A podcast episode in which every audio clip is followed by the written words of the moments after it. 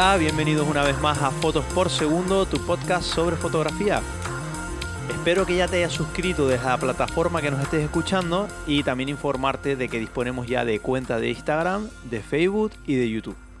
Nos puedes encontrar bajo el mismo nombre, Fotos por Segundo, pero te voy a dejar en la descripción de este podcast los enlaces directos para que les eches un ojito y si te gusta que también te suscribas a esas diferentes plataformas para disfrutar de todo el contenido que al final lo hacemos para ti, para las personas que les gusta la fotografía y que quieren aprender y disfrutar de ella.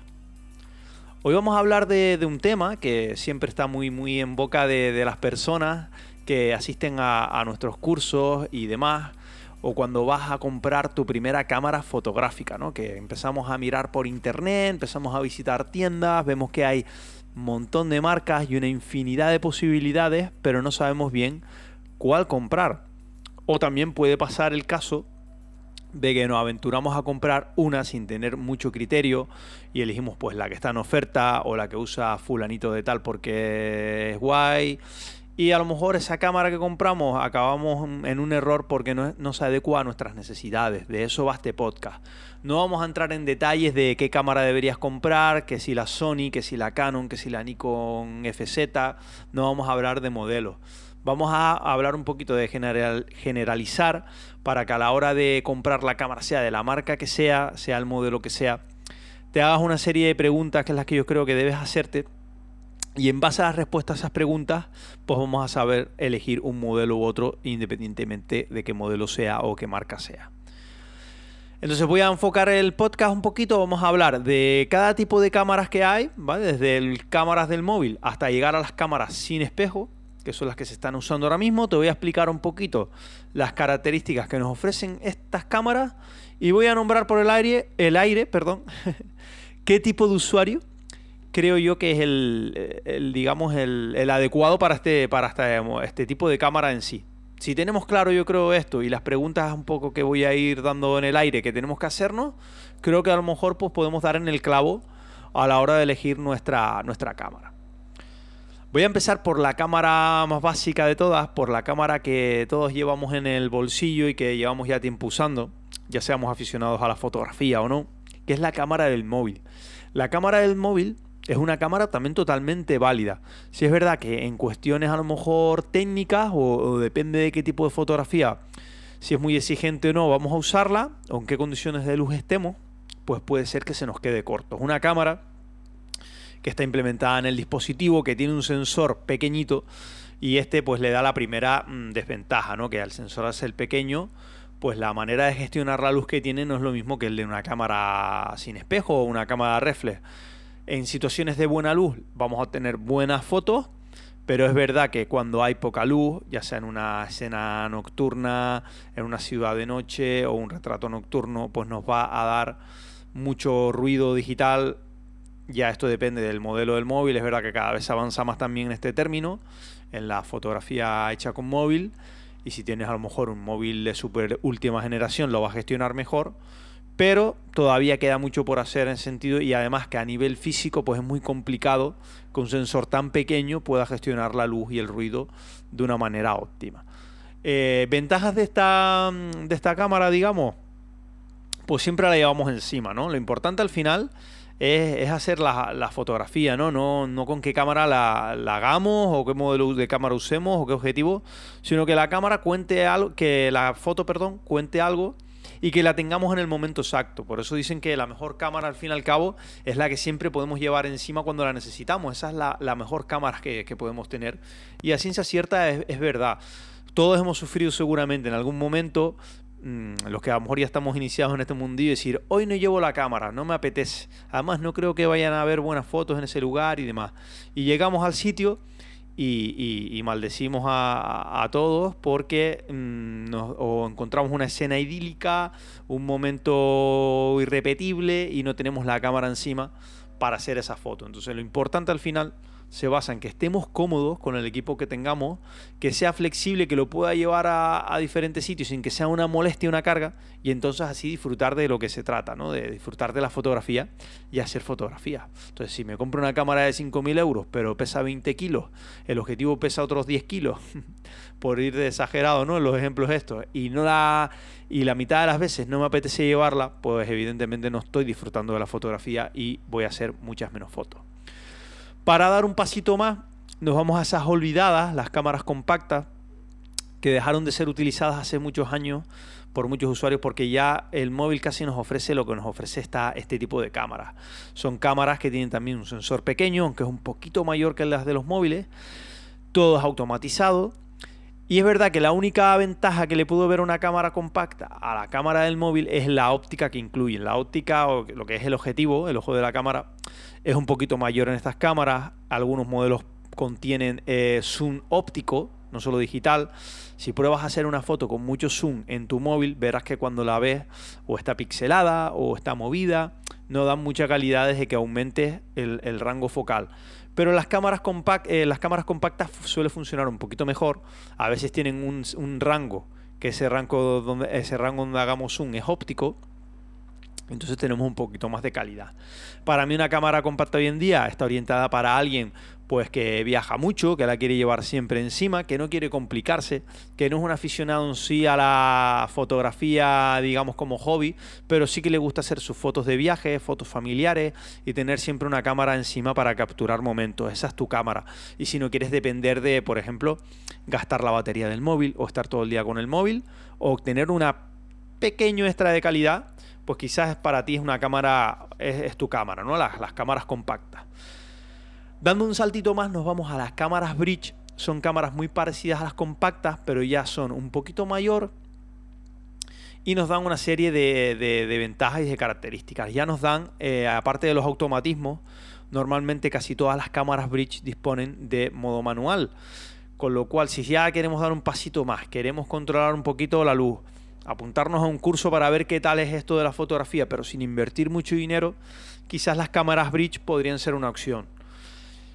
Eh, otra ventaja, el objetivo que traen ya nos da mayor calidad. Normalmente incluye un objetivo eh, de, eh, de todoterreno, se le suele denominar, para el que no esté familiarizado con esto, un objetivo todoterreno se le suele denominar un objetivo que va desde un ángulo muy abierto, un 18 milímetros por ejemplo, que sería un gran angular, a un 200 milímetros por poner un ejemplo. Tenemos un rango de focales en un solo objetivo, ya que estas cámaras, las ventajas que no podemos cambiar los objetivos, pero nos incluye uno que nos va a salvar casi en la mayoría de situaciones. Entonces, estas cámaras bridge están orientadas para personas que sí les gusta la fotografía, que quizás quieren empezar y aprender algo, probar, o para el mismo ejemplo que las compactas, para alguien que viaja mucho, quiere llevarla siempre encima sin que sea una molestia y disponer de dos automatismos si no quieres mm, volverte loco o no quieres aprender, pues puedes obtener unas imágenes con mucha mayor calidad que las que te va a dar un móvil. Tenemos una serie de ventajas en cuanto a la óptica porque vamos a hacer zoom con gran calidad y también la mayoría de modelos últimos nos graba vídeo, que puede ser otra gran ventaja. A lo mejor queremos hacer un blog de viaje, queremos grabar vídeos de la familia para tenerlos de recuerdo. Pues estas cámaras, sobre todo los últimos modelos, nos da una, buena calidad. Incluso hay modelos ya que graban en 4K y, demás. ¿no? Entonces hay, hay bastantes opciones. Ese sería el perfil para mí de usuario. Un usuario también que no se quiere complicar y que va a mover mucho, va a moverse mucho con la cámara. Nos vamos ahora a las cámaras ya clave que durante décadas se han usado, que son las cámaras reflex, que siempre han sido elegidas por los, digamos, profesionales de la fotografía o para eh, aficionados a la fotografía, pero que ya quieren dar un paso más, ¿no? Quieren aprender, eh, quieren hacer fotografía e incluso, ¿por qué no a lo mejor en un futuro eh, plantearse vivir de, de ello, ¿no? Entonces esta sería tu cámara. Las cámaras reflex se les llama así porque tienen un espejo colocado a 360 grados eh, justo detrás donde está el objetivo, pues dentro del cuerpo hay un espejo que refleja la luz que entra por el objetivo hasta llegar al visor. Eso nos permite ver la imagen tal cual se va a tomar sin necesidad de tomar la foto. Vemos la, realidad tal como es a través del visor. Entonces esto en su día pues, fue una, una super revolución. Son las cámaras que se han usado hasta ahora. Son cámaras que nos permiten cambiar de objetivo, con lo cual nos da una versatilidad tremenda. Que nos gusta el paisaje, podemos tirar de grandes angulares, que me gusta la fotografía de fauna, naturaleza, de aves, pues puedo tirar, poner un teleobjetivo, puedo poner un 35 milímetros, entonces me va a dar una visión u otra, depende del objetivo que uso, puedo tener varios, esa sería una de las grandes ventajas. Los cuerpos, el cuerpo de la cámara es mayor, el fabricante mete un sensor mayor, con lo cual eh, la imagen va a tener más calidad porque gestiona mejor la luz. Son cámaras ya si eres un aficionado a la fotografía, si ya quieres dar un paso ya en adelante y probar lo que de verdad es la, fotografía pura y dura, ¿no? De gestionar tú la luz con el modo manual eh, y desarrollar toda tu creatividad con la eh, sería una cámara reflex o las que vamos a nombrar ahora que son las cámaras sin espejo que son las que están a la orden del día funcionan igual que una cámara reflex, solo que como bien dice el nombre, sin espejo o evil, que se les llama, no tienen ese espejo. Ventaja de esto, se les permite al fabricante hacerla mucho más pequeña, más fina, menos pesada, pero tenemos todas las ventajas de una reflex, objetivos intercambiables, mayor sensor, eh, buena respuesta a ISOs altos, puedes gestionar la luz muy bien en, en, ocasiones de poca luz, nos va a dar una foto pues con, con buena calidad, depende del modelo evidentemente, funcionan mejor o peor o gestionan mejor el, ruido unos modelos que otros, pero por lo general eh, funcionan bastante bien. Para mí una cámara Evil está destinado a lo mismo. A un aficionado a la fotografía, a alguien que vaya a empezar también, porque ya están a muy buen precio, no tenemos que tirar a los últimos modelos, podemos tirar a modelos de hace 2, 3 años y van a ser totalmente competentes las cámaras, nos graban vídeo también y nos dan una serie de opciones que sí es verdad que las cámaras Evil nos lo ponen a veces cosas fáciles. Tenemos, por ejemplo, la vista Live View, que algunas reflex también lo tienen, de última generación, pero vemos, por ejemplo, cómo va a quedar la imagen por la pantalla. Eh, si cambiamos los valores, vemos lo que pasa automáticamente, directamente antes de tomar la foto. Eso es una ventaja porque ya vemos la foto, digamos, final antes de hacerla. Y una serie de ventajas más. Para mi caso está orientada esta cámara a eso, aficionados y profesionales también que ya vayan a, experimentar con la fotografía.